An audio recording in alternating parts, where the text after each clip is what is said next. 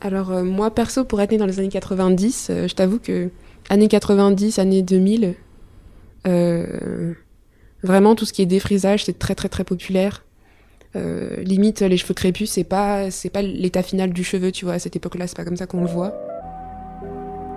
Bonjour et bienvenue dans On Hair, le podcast qui fera parler vos cheveux. On Hair est un podcast qui donne la parole aux femmes afin d'analyser et de comprendre le lien que nous avons avec nos cheveux. Je suis Linda Shibani et j'ai souhaité créer ce podcast afin de transmettre des histoires de femmes, vos histoires. À travers nos cheveux se cachent nos envies, nos choix, notre passé, nos difficultés et l'acceptation. J'espère que ces témoignages vous permettront de comprendre vos cheveux ou celui des femmes qui vous entourent, de trouver une source d'inspiration, mais surtout de les aimer et de réaliser chaque matin à quel point vous êtes magnifique.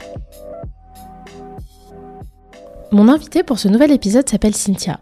Elle a 25 ans et travaille dans l'animation à Londres. Bonjour Cynthia. Bonjour Linda. Je te remercie d'avoir accepté mon invitation. Alors pour démarrer ce podcast, est-ce que tu peux nous décrire tes cheveux, s'il te plaît? Alors euh, j'ai des cheveux donc euh, frisés, euh, crépus, donc naturels, pas défrisés, pas teints.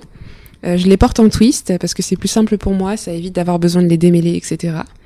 Et euh, donc les twists, je les mets dans un, dans un chignon et puis avec une petite euh, mèche devant, euh, soit avec des twists ou soit sans twist à la mèche.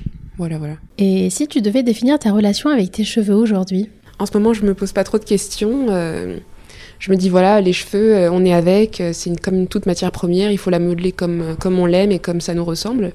Donc, je me mets pas d'attente particulière en termes de, de look ou en termes de, de longueur ou de soins. J'essaye de vraiment les suivre, euh, suivre comment ils réagissent à tel produit ou telle, euh, telle coiffure. Et puis euh, voilà, j'essaye de vivre un peu au jour le jour par rapport à ça plutôt que d'avoir euh, des routines bien établies. Donc, euh, Mhm. c'est vrai que par rapport à certaines personnes qui ont des cheveux naturels, ils pourraient trouver que je suis un peu fainéante en termes de cheveux. Mais moi, je trouve que c'est. Dans ta pratique de soins, tu Oui, veux voilà, dire, et dans la façon dont tu les entretiens, par exemple Oui, qui est très simpliste finalement. Je m'en tiens à voilà. Enfin, j'ai un équilibre shampoing après shampoing. Et, Peut-être que euh, tes cheveux n'ont pas besoin de, de Voilà, plus. c'est ça, c'est que je me suis habituée finalement. Hmm. En fait, t'es à l'écoute de tes cheveux. Tout simplement, t'as appris à, à les écouter, si on peut dire. Mais On peut dire ça comme voilà. euh, mais ouais, t'as appris à, à bien écouter tes cheveux et à, et à savoir comment ils réagissaient, etc. C'est ça. Et, du ça t'a mis, euh, et ça t'a mis beaucoup de temps, du coup, pour arriver à ce, à cet état d'esprit, j'imagine? Alors ouais, honnêtement, oui, c'est difficile parce que, euh, comme on avait parlé la dernière fois, euh, en Europe, on n'a pas beaucoup de, même, je pense que dans le monde entier, il n'y a pas beaucoup de soins qui sont euh, conçus pour les cheveux afro. Et du coup, c'est vrai que bon bah, on peut faire des erreurs, aller chercher le dernier Schwarzkopf ou euh, Mm. Elseve et puis voilà, se retrouver avec des cheveux super secs, ne pas comprendre ce qui se passe, les cheveux cassants. Euh, et donc c'est sûr qu'il faut trouver les bons produits, les choses qui, qui nous correspondent. Après vraiment, ça dépend des cheveux parce que c'est vrai que bon, sur internet des fois on a des grosses campagnes euh, anti tel ou tel ingrédient, mais c'est pas forcément vrai pour tout le monde. D'accord. Donc euh, je sais que certaines personnes n'utilisent pas par exemple tout ce qui contient du savon, mais moi je trouve que quand j'ai quand un rythme de vie assez soutenu comme là où je travaille tous les jours, etc. C'est important. euh, ça réduit en fait finalement tout ce que j'ai à faire si j'utilise du savon plutôt que d'utiliser des shampoings sans savon. Quand tu veux dire savon, euh, est-ce que tu parles du sulfate? Exactement, oui. D'accord. Oui, sans sulfate. oui. Ouais, sans sulfate, tu parles des parabènes, des silicones, par exemple, ce genre de choses? Alors le silicone, c'est vrai que j'évite parce que quand même ça, ça, ça pardonne pas, mais euh, non, les sulfates, euh, c'est important parce que voilà, enfin c'est une question d'équilibre vraiment. Faut pas trop en utiliser, mais bon, c'est pas à proscrire non plus. Alors, tu as l'air d'avoir accepté tes cheveux au naturel, mais quel genre de petite fille tu étais?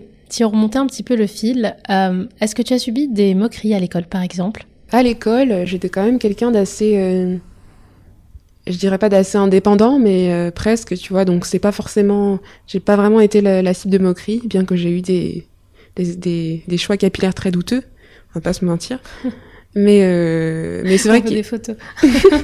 il y en a sur Facebook, il y en a c'est en cherchant bien. Euh, mais c'est vrai que bon bah des fois t'entends des petites remarques ou des choses comme ça et puis tu te dis voilà ça te fait réfléchir mais bon je pense pas qu'on puisse parler de moquerie. Notamment je me souviens d'un jour où donc euh, ma mère m'avait fait des mèches et que je lui avais demandé euh, Euh, oui est-ce que tu peux me faire une frange cette fois-ci? Alors il est totalement farfelu surtout avec des mèches. Genre je sais pas si t'imagines un peu le tableau. Elle m'a dit comment est-ce que tu veux que je te fasse ça? Et donc j'ai dit bah je sais pas tu fais des tresses là comme ça et puis sur le devant donc sur le front et puis euh, puis voilà tu enfin tu les fais courtes et comme ça ça fait une frange. Et donc, euh, comme tu l'imagines, elle m'a dit non. et puis bon, je me suis quand même battue. À cet âge-là, quand même, j'étais assez argumentatrice. Et donc, du coup, j'ai fini par avoir ma frange. Et donc, j'ai eu ma frange, donc c'était des traits sur mon front, en fait. Et euh, il y a une fille de ma classe qui m'a dit non, non, c'est super moche. Ah elle, a, été directe. voilà, elle m'a dit euh, c'est moche, quoi. C'est. On dirait des pattes de, de, de, microbes, etc. Du coup, je me suis dit, bon, en effet, c'est pas, ça ressemble pas beaucoup à une frange. Et puis, ouais, non, ouais, c'est. Je pense que c'est un des jours où je me suis rendu compte que voilà, je pourrais pas avoir les mêmes objectifs capillaires que que les autres filles de ma classe, quoi. T'as compris ça super jeune, finalement? T'avais quel âge? Euh, Je pense que c'était à l'école primaire, peut-être autour de CE1. Je pense que ouais, en CE1. C'est vraiment l'âge où tu commences à avoir un avis, tu vois, sur, euh, sur ce que t'aimes et ce que t'aimes pas en termes de look. Et je me suis vraiment rendu compte que bah, je partais pas avec la même matière de base, en fait. Et du coup, ben, le, premier, le, premier, le premier réflexe, c'est de, de s'adapter un petit peu. Donc, euh, pas de recopier, mais bon, d'essayer de se fondre un peu dans la masse. Donc, euh, vraiment, voilà, chercher à avoir des défrisages, chercher à avoir une frange, voilà, toutes ces choses que tu peux pas faire quand t'as 5 ans et demi et que t'es d'origine Afrique subsaharienne. Et comment t'as entendu parler des défrisages, justement, parce qu'à 5 ans, alors, même, même en primaire, enfin, c'est très jeune. Est-ce que les femmes de ton entourage, par exemple, faisaient des défrisages C'était quelque chose auquel tu étais habituée ou pas forcément? Alors, euh, moi, perso, pour être née dans les années 90, euh, je t'avoue que années 90, années 2000, euh, vraiment, tout ce qui est défrisage, c'est très, très, très populaire. Limite, les cheveux crépus, c'est pas, c'est pas l'état final du cheveu, tu vois. À cette époque-là, c'est pas comme ça qu'on le voit. on pense surtout à Beyoncé, on pense à, au Destiny's Child, on pense on pense même à, même à Oprah, on peut dire même à Oprah, tu vois, qui ont mhm. quand même des cheveux défrisés de base, et puis après avec des, extensions si, si, besoin. Et donc, euh, oui, donc le défrisage, oui, c'était clairement la base, c'était comme, j'irais pas jusqu'à dire l'équivalent d'un shampoing, mais enfin, dans ma tête, c'était vraiment la base de, de, du soin pour cheveux afro. Ça faisait partie de, de, la routine, au même titre de se laver les cheveux. De, Exactement. C'était, euh, ouais. C'était nécessaire. Ouais. C'était un passage presque obligé. Oui, mais aussi surtout parce que c'était pas une époque encore, enfin c'était une époque où encore moins on avait de, de soins qui correspondaient aux cheveux, donc euh, c'était important de, enfin si on voulait les garder, il fallait vraiment euh, et surtout pas y passer trop de temps, il fallait voilà les défriser, les avoir lisses, c'était plus simple quoi. Et est-ce que tu te souviens de ton premier défrisage? Est-ce que ah oui ah oui oui alors là c'était le, je dirais pas que c'était si si c'était quand même un jour énorme pour moi, c'est-à-dire que c'est-à-dire que ma mère, elle avait l'habitude de me les défriser, mais pas trop non plus. C'est-à-dire qu'elle me les démêlait surtout. Et, euh, et, un jour, je lui ai dit non, non, je veux vraiment avoir les cheveux défrisés, super lisses, comme sur la photo, etc. Et donc du coup, euh, donc on est parti acheter mon défrisage, donc à Château Rouge pour ceux qui s'y connaissent. et, euh, et, donc je l'ai mis la veille, etc. Donc j'ai bien attendu, j'ai même demandé à ma mère d'attendre 5 minutes supplémentaires pour le temps de pause.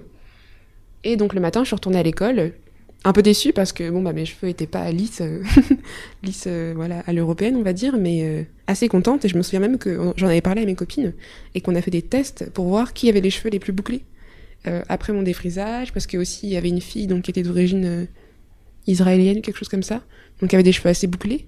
Et donc elle aussi elle faisait des lissages brésiliens. Je sais pas si ça s'appelait comme ça à l'époque déjà. Mais donc on a fait des tests donc sur notre table en CE1 voilà à comparer les cheveux. Donc t'avais le, cheveu de l'européenne euh, qui n'était pas le modèle, mais bon, qui était le, voilà, la base de comparaison. Et puis après, on avait aligné nos cheveux, etc. Et puis, ouais, c'était, c'était quand même quelque chose à l'époque. Donc en fait, l'exercice c'était de voir qui avait le cheveu le plus bouclé, c'est ça? Le plus lisse. Ah, le plus lisse, parce que l'objectif c'était d'avoir le cheveu le plus lisse. C'est ça. C'est ça? D'accord, mais t'es, ouais, t'étais super jeune en fait. Ouais, bah oui, mais puis c'est, c'est intéressant comment pour. Euh, voilà, des filles qui n'ont pas la même culture spécialement, bah on en arrive tous à penser le, ouais. la même chose et avoir les mêmes objectifs, les mêmes visions. Ouais, ouais.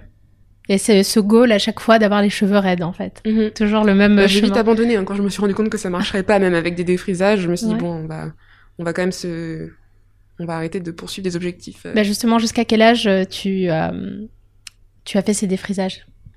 Alors j'ai fait des défrisages jusqu'à l'âge de 18 ans, je pense. J'avais 4 ans, ouais.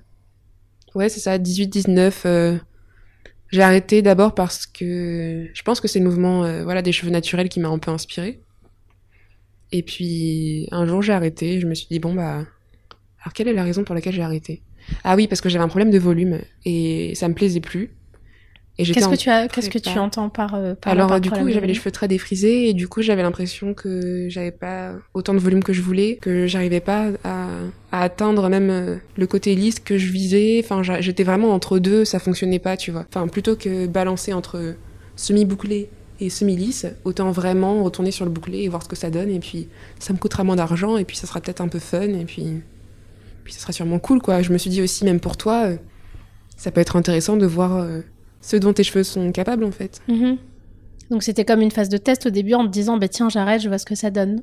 Ah ouais non mais c'était plus que du test, c'était presque je dirais pas un, un je dirais pas euh, une manière de se rebeller mais enfin quand même c'est quand même assez intense quand tu vas voir ta mère euh, qui t'a défrisé les cheveux toute ta vie et que tu lui dis non non euh, cette fois-ci je je veux pas parce que du coup bon bah voilà c'est une opposition par rapport à tes anciennes valeurs on va dire en quelque sorte. Et comment elle a réagi ta maman justement à, à cet arrêt? Bah, je pense que bon, bah, comme tout le monde, hein, elle s'est dit bon, bah, est-ce que, est-ce que elle s'est demandé si, si j'avais l'impression qu'elle m'avait forcé à faire des défrisages toute ma vie, etc. Mais bon, ça, enfin, c'est pas resté longtemps parce que voilà, on n'a pas ce genre de relation, donc mhm. voilà. Et puis, euh, et puis après, elle était quand même un peu fière, hein, et puis elle me regardait de loin, euh, disait bon, bah, vas-y, fais ton truc. Euh, débrouille-toi. Est-ce que ta maman se défrisait les cheveux? Oui, oui, même toujours. Bah vraiment, c'est là qu'on peut voir que c'est c'est très très culturel. Enfin, c'est très très ancré parce que voilà, elle a fait ça toute sa vie et puis pour elle c'est plus simple. Je sais que bon, elle aimerait bien retourner aussi des fois de temps en temps, mais elle est plus dans une dans une génération où voilà, euh, comme Beyoncé qui change de coupe toutes les deux semaines, tu vois, genre un coup je me fais les cheveux courts, un coup j'ai une teinture, euh, un coup j'ai tu vois, un coup j'ai les cheveux longs et du coup bah c'est plus simple de travailler avec un cheveu défrisé euh, quand on a ce quand on a ce style là.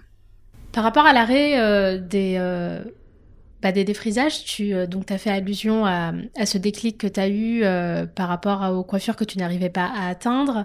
Euh, tu n'étais pas satisfaite à la fois de tes cheveux lisses et à la fois tes boucles n'étaient pas non plus pas non plus là. Tu n'avais pas ce volume que tu attendais. Donc tu as pris cette décision, mais en même temps tu tu as fait aussi allusion au, mouvement un petit peu naturel des cheveux, etc. Euh, je pense que c'est les réseaux sociaux aussi qui ont dû jouer un, rôle là-dedans. Est-ce que ça a contribué euh, à cette prise de décision finalement ou pas? Est-ce que tu... Alors totalement, totalement. En fait, euh, à la base, j'ai commencé à m'intéresser un peu à la science des cheveux, si on peut dire, quand bah, justement quand j'avais les cheveux défrisés et que je voulais vraiment avoir atteindre les coiffures que je voulais. Donc je regardais surtout des blogs. À l'époque, c'était vraiment des blogs, enfin des blogs et des forums. Et donc euh, oui, donc euh, donc euh, voilà, sur les blogs et les forums, t'as un peu tout, des gens avec les cheveux défrisés, des gens avec des cheveux lisses, des gens avec des cheveux bouclés, et donc du coup tu t'es pas en contact, mais vraiment t'es exposé à à tout un éventail de personnes, et puis oui, à un moment donné, je me suis dit finalement, je crois que c'est de l'autre côté que c'est plus simple. Je me suis dit voilà, j'en ai marre des cheveux qui cassent, j'en ai marre des shampoings, j'en ai marre des pellicules, j'en ai marre des des semi-boucles, j'en ai marre des, repousses. Alors les repousses, ça aussi c'est un calvaire. Et puis, enfin pour moi, hein, parce que je sais que pour certaines personnes, euh, elles savent le gérer, mais moi c'est vraiment difficile. Et puis, euh, ouais, je me suis dit, bah voilà, au moins j'aurai un... des cheveux uniformes et pour toujours, et ça sera plus simple pour moi. Donc en fait, le défrisage, si je comprends bien, c'est une routine très stricte, en fait, qui nécessite une exigence de la part de, bah, de la personne qui, euh, qui s'engage là-dedans. C'est ça. Pour entretenir, pour pour se coiffer, etc. Enfin, il y a. Oui, c'est ça. Parce qu'en fait, du coup, tu, tu, tu défrises tes cheveux. Et puis ensuite, donc, tu vas avoir des repousses. Sauf que le défrisage, en fait, c'est très agressif. C'est quasiment aussi agressif que du peroxyde. Rien qu'en termes de processus, tu vois. Genre, comment ça défrise le cheveu, clairement, ça le détruit, tu vois. Justement, j'allais te poser cette question. C'est quoi un défrisage? Alors, un défrisage, donc, c'est un produit. Euh, donc, c'est une sorte de crème, en fait, que tu mets sur tes cheveux, que tu appliques et tu laisses reposer et en fait qui va totalement euh, détruire en fait la forme de tes de tes cheveux, enfin la, la, boucle en fait. Et en fait comment ça fonctionne? De mémoire, hein, je crois que c'est un produit qui va comme une teinture qui va soulever en fait les les, écailles. Voilà les écailles du cheveu pour aller à l'intérieur et modifier la forme en fait du cheveu et du coup pendant un défrisage en fait tu dois euh, allonger ton cheveu et puis, euh, et puis donc, euh, une fois que tu as fait ça, tu laisses reposer une dizaine de minutes, 15, 20. Et puis ensuite, tu, tu rinces et puis tu as ton résultat. Et donc, du coup, bah, forcément, quand tu as des repousses, bah, tu as tes repousses avec tes cheveux naturels. Et à cet endroit-là, tu as ce qu'on appelle, entre les deux, tu as ce qu'on appelle une cassure, en fait. Et en fait, c'est à cet endroit-là que ton cheveu va être le plus fragile. Sauf que si tu fais le calcul, au moment où tu vas, tu vas réappliquer ton défrisage pour détendre tes, tes nouvelles racines, et ben la partie qui était la plus fragile, elle va devenir encore plus fragile. Tu vois ce que je veux dire? Ouais. Et du coup, tu rentres dans un cycle en fait où tu, tu fragilises vraiment tes cheveux, tu vois. Donc euh, le mieux forcément c'est de faire euh, chez un coiffeur parce que lui, euh, enfin ils vont vraiment avoir l'œil sur ce qu'ils font, etc. Et du coup, bon, t'as moins de risque d'a- d'abîmer tes cheveux. Mais bon, si tu le fais toi-même, euh, vraiment tu rentres dans une spirale où tes cheveux ils se cassent et puis tu, tu réappliques du défrisage pour pas qu'ils se cassent à la cassure. En même temps, tu fragilises la cassure et ainsi de suite. Et donc oui, c'est difficile, euh, rien que déjà le, le défrisage en lui-même.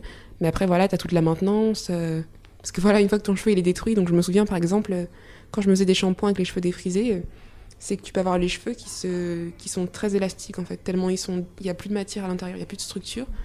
Quand tu les mouilles, et ben ça peut, enfin voilà, ça, ça, ça s'étire et puis ça peut se, se briser comme un élastique. Donc tu vois un peu le, le tableau, genre en termes de, en termes de fourche, en termes de, de cheveux perdus, cheveux cassés, c'est voilà. Après bon voilà, c'est c'est comme tout. Quand tu le fais chez toi, tu as le pire, et puis quand tu le fais chez le coiffeur, tu t'en sors avec quelque chose de mieux sûrement. Et bon, c'était pas mon cas. Et les soins euh, n'y changent rien? S'ils peuvent faire des soins, par exemple, naturels ou... euh, Alors tu peux, donc tu as ce qu'on appelle, euh, ce qui est assez, il me semble, ce qui, ce qui est assez recommandé dans ces cas-là, c'est ce qui sont les, les protein treatment. Tu vas remettre de, des protéines là où le, le défrisage les aura enlevées. Et du coup, ça peut te redonner une sorte de, voilà, de solidité un peu euh, illusoire en fait de, de ton cheveu. Comment s'est déroulée ta transition? Alors j'ai fait une transition, du coup oui, une transition qui s'appelle le- la, la- une transition. Donc en fait c'est le principe où tu, enfin il y a plusieurs, il y a plusieurs méthodes. Tu peux soit faire le big chop en fait, où ce qui consiste à donc à, à couper tous tes cheveux qui sont défrisés et puis à recommencer sur une sur une table rase, enfin sur une base euh, voilà une base naturelle. Se raser les cheveux, en fait. Voilà exactement. D'accord, ok. Ou tu peux transitionner, donc c'est-à-dire garder les deux textures euh, pendant un certain temps pour avoir de la longueur et faire quand même ce que tu veux. Et puis, euh, quand t'as la longueur qui te, qui te plaît, ben, tu coupes les cheveux qui sont défrisés. Donc moi, j'ai fait ça.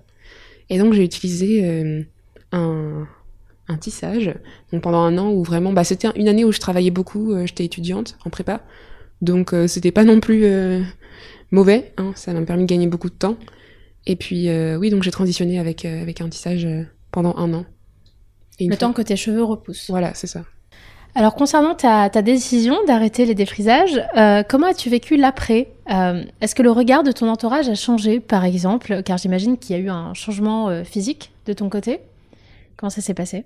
Bah après, euh, moi, euh, enfin, je pense qu'à notre âge, les gens ils sont quand même assez ouverts. euh, Ils ont pas vraiment, il y a, il y a pas non plus les tous les tout le tout le gros stigma un peu qu'on porte sur ses épaules quand on a des cheveux afro, se dire oui, euh, comment est-ce qu'on va me regarder? Finalement de l'extérieur, c'est, enfin, avec les gens qu'on côtoie, c'est-à-dire euh, les camarades de classe, etc. Il y a pas, il y a pas ce regard qui va être socialement teinté, etc. Donc le- finalement, le, le, le plus gros challenge, il était intérieur dans le sens où est-ce que voilà, je vais je vais arriver à porter mes cheveux à l'extérieur. euh, Est-ce que je vais me sentir bien Est-ce que je vais me sentir apprêtée Est-ce que je vais me sentir euh, coiffée euh Et comment je l'ai vécu? Bah, j'étais pas dans un esprit de rébellion, mais euh, je dirais, oui, voilà, j'étais j'étais sûre de moi en fait, donc j'avais pas vraiment, j'avais pas vraiment de doute, donc j'y suis allée, voilà, euh, T'étais confiante voilà. On dans ton challenge en fait. Tu t'es lancé, un- tu t'es lancé pardon un challenge et t'étais confiante. Et voilà, et puis quand euh, quand t'as cet état d'esprit-là, les gens, ils, ils acceptent, en fait, ils se posent pas de questions. Ils remarquent, hein, ils se disent, bon, attends, elle a changé de coupe de cheveux, euh, intéressant. c'est mais... plus comme avant. Voilà.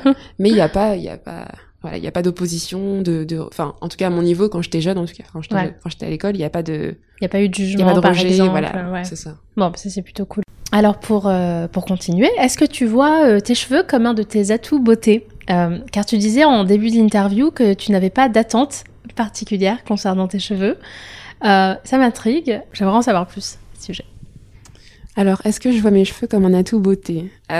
Après, moi, mes cheveux, je les aime, je les aime beaucoup. Hein. J'aime beaucoup la boucle, j'aime beaucoup le fait que, voilà, qu'ils soient bouclés de manière super fine. C'est quelque chose qu'on voit négative, qui, a pu être vu négativement, mais moi, c'est quelque chose que je trouve très joli. Je les apprécie, voilà. Ça me fait plaisir de m'en occuper, même si bon, j'ai pas trop le temps, mais ça me fait plaisir de les avoir. Ça me fait plaisir. euh, Je pense que je suis arrivée à un stade où ça me fait plaisir de les voir gonfler, ça me fait plaisir de quand je les vois détendus.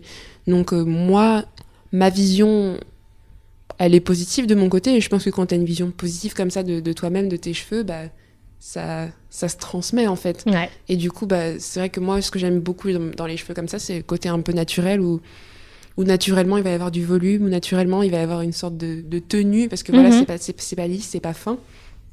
Oui, il y a une forme. Voilà, en fait. il y, a une forme qui, Ouais. est, qui est pas volontaire, mais qui existe et qui, est- qui a quand même son, son, son truc.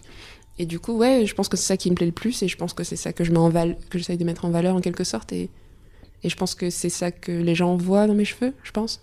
Le côté un peu pas recherché finalement. Et en début d'interview, tu disais que tu n'avais pas trop de temps pour t'occuper de, de tes cheveux, c'est ça? Oui, enfin, c'est pas que je peux pas, mais que c'est pas mon. Ça, ça fait super mauvais de dire ça. Genre, Non, je non, pas... Mais c'est pas que. Enfin, comment dire Je me vois pas, voilà, enfin, euh, clairement, euh, faire des soins euh, sur ses cheveux toutes les semaines, etc. Quand tu fais ça, on parle d'un jour par semaine de travail, quoi. Ouais. Donc c'est quand même énorme en termes de, en termes de temps. Enfin, pas perdu, mais en termes de temps euh, utilisé. Et c'est vrai que bon, moi, j'ai plutôt tendance à me dire, bon, bah, tant que ça pousse, euh, ça me va, quoi. Ça pousse, ça se casse pas, donc tant que je peux utiliser le moins de temps possible, et bah, je vais choisir cette route, tu vois. Et quelle est ta routine de soins? Donc, j'utilise un shampoing euh, herbal essence et euh, l'après-shampoing qui va avec. Donc, moi, les shampoings, je les choisis surtout en termes d'un critère, c'est est-ce qu'ils vont être trop agressifs et agresser le cuir chevelu? Parce que ça peut créer des pellicules et ça c'est un problème euh, une fois que ça commence euh, c'est assez difficile de s'en débarrasser Et pas de masque, par exemple. non pas de masque pas de masque mais c'est juste par euh, par euh, voilà parce que pour une Par question de temps flemme. voilà on peut le dire dire. Par flemme, j'ai la flemme.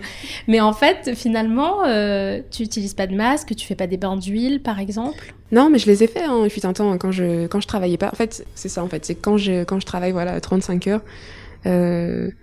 sur un week-end, euh, quand t'as que deux jours, euh, voilà, à toi pour faire euh, le reste, euh, utiliser un jour pour s'occuper de tes cheveux, c'est, pour moi, c'est trop, quoi.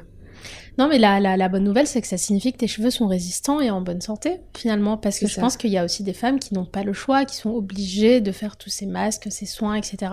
Oui, mais je dirais aussi qu'il y, a un- il y a un petit côté euh, effet spirale, c'est-à-dire qu'une fois que tu commences, euh, t'es tenté vraiment de recommencer tout le temps à chaque fois. Et puis, est-ce que t'en as réellement besoin? Bah, c'est sûr que bon, bah, si tu, si tu, si tu, si t'attaches une grande importance à tes boucles, euh, si t'as des coiffures assez, euh, assez sophistiquées, oui, c'est sûr que t'en as besoin, c'est important. Mais bon, du coup, moi, vu que je fais que des chignons, des coiffures assez simples, c'est pas non plus euh, utile pour moi. Alors, pour finir ce podcast, euh, est-ce que tu as une anecdote capillaire à nous raconter?